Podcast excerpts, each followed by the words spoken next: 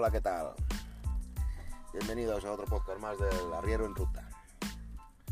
Ya hace mucho tiempo que no grabo, pero esta, esta vez quería dar mi opinión sobre lo que pasó esta semana, sobre el vídeo este tan viral que se propagó por las redes sociales del camionero que, que le atizó con un martillo a dos ciclistas, bueno, mejor dicho, a uno de ellos. Y, y, en realidad no se le llegó a ver cómo la atizaba. Pero bueno, el vídeo bastante explícito. Y, y no sé, la, la, verdad es que yo no estoy en Facebook para ver todos los comentarios. Parece ser que hubo bastante revuelo con el tema del vídeo, del camionero. Y, y ya la gente, los propios compañeros, lo que se dedicaban era a fusilar al camionero. A fusilar al camionero. Si con estos amigos, ¿para qué queremos enemigos? Es lo que dice el refrán, ¿no? Con estos amigos, ¿para qué queremos enemigos? Sin saber cómo fue la historia eh, en realidad. Solamente con eh, con un trozo de vídeo que se publicó, ya se, ya se fusilaba una persona. Sin saber exactamente cómo había sido el suceso. Y también sin saber la versión del propio camionero. Así que eh, quería expresar mi indignación contra precisamente estos amigos y medios de comunicación como Solo Camión que publican la noticia, publican el vídeo y no se preocupan de preguntarle al implicado, al camionero, siendo una revista especializada en el transporte y en los camioneros y en los camiones, no se preocupa de, preguntar la versión del camionero precisamente y publica la versión de los ciclistas o la reacción que va a tener la fábrica, que en este caso la fábrica ni pincha ni corta ni tiene arte en este oficio. Porque, vamos a ver, el camionero cumplió con su trabajo de entregar las mercancías y, y punto. En buenas condiciones y en fecha y hora. Y nada más, la fábrica no tiene nada que ver, ni, nada que decir.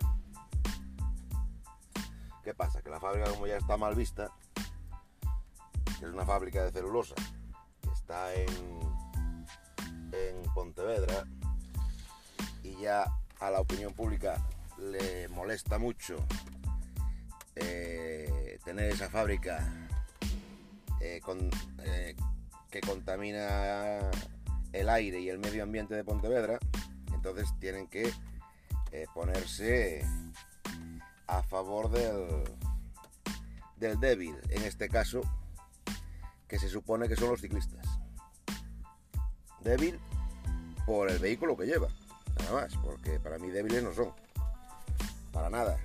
Han conseguido cambiar la legislación que otros colectivos fuertes como son los transportistas no han conseguido. Y ellos han conseguido cambiar la legislación a su favor para poder circular en grupo, para, poder circular por autovías, etcétera, etcétera. O sea que de débiles nada. Pero bueno, a la población el débil es la bicicleta y el, fuerte es el camión. Cuando resulta que es al revés. Bueno. Total, que digo que la fábrica ni, ni, ni tiene por qué cortar ni pinchar en este asunto. Pero bueno, eh, la publicación de Solo Camión tiene que publicar la opinión de la, de la fábrica y la opinión de los ciclistas. Ah, no, pero la opinión de los compañeros del camionero o la opinión del camionero no se dice nada. Sí, señor. Pues eso es lo que me cabrea a mí. Que con estos amigos, ¿para qué necesita uno enemigos? Entonces, pues nada, que, que los ciclistas, a ver, todos somos usuarios de las vías públicas y, y no, toda, no, no me gustaría generalizar porque en todos los colectivos, tanto en los camioneros, hay camioneros muy cabrones, como los ciclistas también los hay muy, muy decentes y muy, muy tal. Ahora bien, dicho esto, los ciclistas no tienen obligación, no tienen las mismas obligaciones para circular por las vías públicas que tienen otros vehículos, como los camiones, en este caso. Porque ellos no tienen obligación de pagar un, impuesto de circulación, no tienen obligación de, pagar un seguro obligatorio, no tienen obligación de usar un chaleco reflectante en, la vía pública, no tienen obligación de usar luces intermitentes o rotativas como los tractores cuando circulan a una, a una velocidad anómalamente baja por la vía pública que sea. ¿Eh? Cuando nosotros tenemos todas esas, obligaciones. Ah, pero es que, es que ellos se otorgan todos los derechos, claro. Porque la vía es pública y ellos tienen todos los derechos a circular por la vía pública como cualquier hijo de vecino, como cualquier camión, como cualquier turismo. Ellos pueden circular por las vías públicas con todos los derechos, pero sin ninguna obligación. ¿No? Encima, hay que tener cuidado con ellos. Cuando ellos no tienen cuidado con los demás, se saltan semáforos. Adelantan por la derecha. No respetan la regla de circulación. Y encima, en este caso, ¿eh? según la versión del camionero, ¿eh? van de chulos y cuando el camión está parado delante de la, de la entrada de la fábrica, le tiran las bicicletas debajo, eh, delante del camión y se van a atacar al camionero. Que si el camionero no se aparta, cuando bajó la ventanilla, el, ciclista que se colgó en el espejo le, eh, pegaba un, puñetazo en toda la cara, colgado del espejo y pegándole puñetazos a la puerta del camión. Que eso no se ve en el vídeo. Y fue cuando el camionero se bajó del camión ya con el martillo en la mano para defenderse. Como eran dos, porque eran dos ciclistas en contra de un camionero. ¿Eh? Eso no se dice en, el artículo de la revista Solo Camión. No se, le, no se comenta para nada ni la versión del camionero ni, ni la de ningún testigo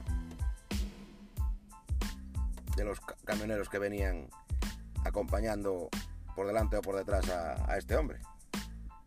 Que sí, que le va a caer la gorda a este señor por salir en el vídeo. Porque, claro, hubo un buen samaritano que el teléfono en mano lo tuvo que grabar, claro. Porque estos son los buenos samaritanos que graban, que graban las historias a medias y, no se enteran de la, de la película ni la mitad. Los buenos samaritanos que en vez de ayudar a una persona, cuando se estaba en un accidente, están grabando con el móvil. Pues nada, esto era lo que, lo que quería comentar. Y lo que más me indigna es lo de la revista especializada. Porque los ciclistas también tienen sus revistas especializadas. ¿Qué os creéis? ¿Que en esas revistas va a salir el camionero como un angelito? No, para nada. Y si en las revistas nuestras especializadas en, en camiones no nos defienden, pues apaga y vámonos. Apaga y vámonos que para mí, solo camión, ha perdido toda su credibilidad y mi interés por ella. Ya le pueden dar mucho por donde rompen los sacos. Así que nada. Esta, este podcast era para comentar esta mi opinión sobre este tema de esta semana. Sí, ya hacía, hacía mucho tiempo que no comentaba nada, pero es que tampoco me, me surgían así temas de, interés ni como para grabar un podcast para aburriros en un podcast con temas banales y sin interés, como yo que sé, como lo de la subida del gasoil, la posible huelga que tienen, que son todo amagos, son todo amagos, que los transportistas somos así, somos, somos de, de hablar mucho por, por Facebook y por los bares y luego, y luego nada. Aparte que hablan de huelga y la huelga en, el transporte en España nunca hubo una huelga. fueron todos paros patronales de las empresas y nosotros los, los choferes haciéndoles el caldo gordo a las empresas, poniéndonos nosotros de, piquetes y, parando camiones. O sea que, cuando son precisamente las empresas las, las que paran. Que yo recuerde, nunca hubo unión ni ningún sindicato de camioneros que, hicieron una huelga.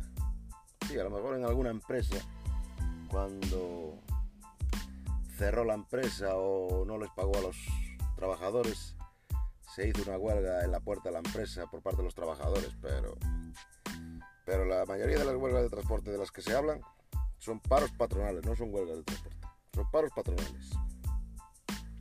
Porque le suben los impuestos, porque le, le suben el precio del gasoil, y a mí me parece bien que paren, por supuesto. Yo les apoyo. Pero que no digan que es una huelga de transporte. Que no digan que es una huelga de transporte.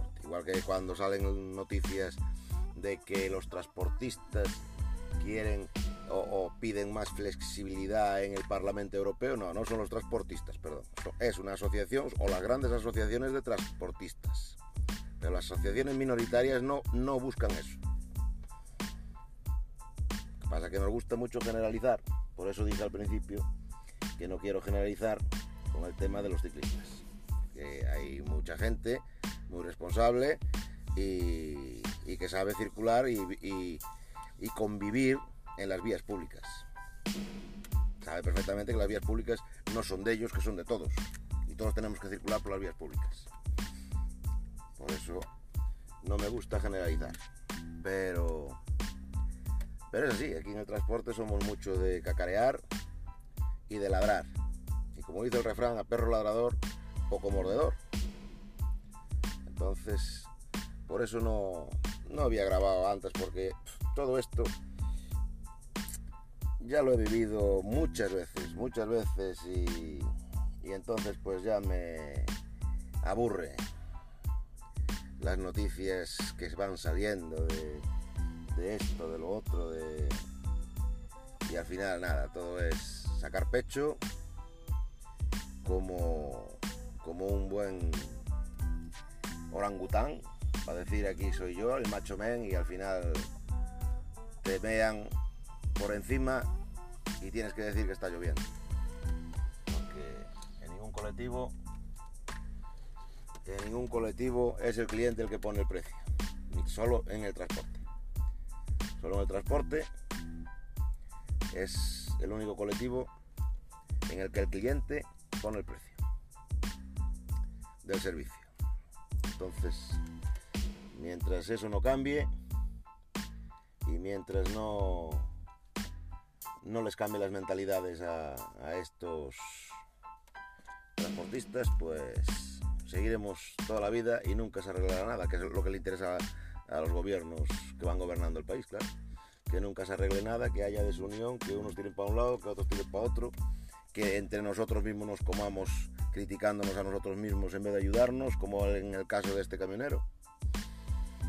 Y, y así vamos. O sea que por eso no veo interés en muchas noticias que leo para grabar un podcast. Así que, bueno, esta de esta semana, pues, pues sí, quería dejar constancia de, mi opinión. Nada más, chavales, que son las 4 de la mañana, estoy en Burdeos y me toca arrancar. Nada más, un saludo y, nos vemos en otro próximo podcast. Ah, ya sabéis dónde, dónde encontrarme.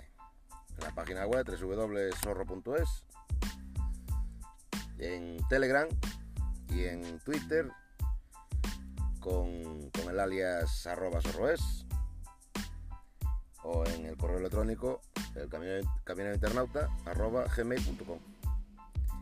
Un saludo y hasta el próximo podcast. Adiós.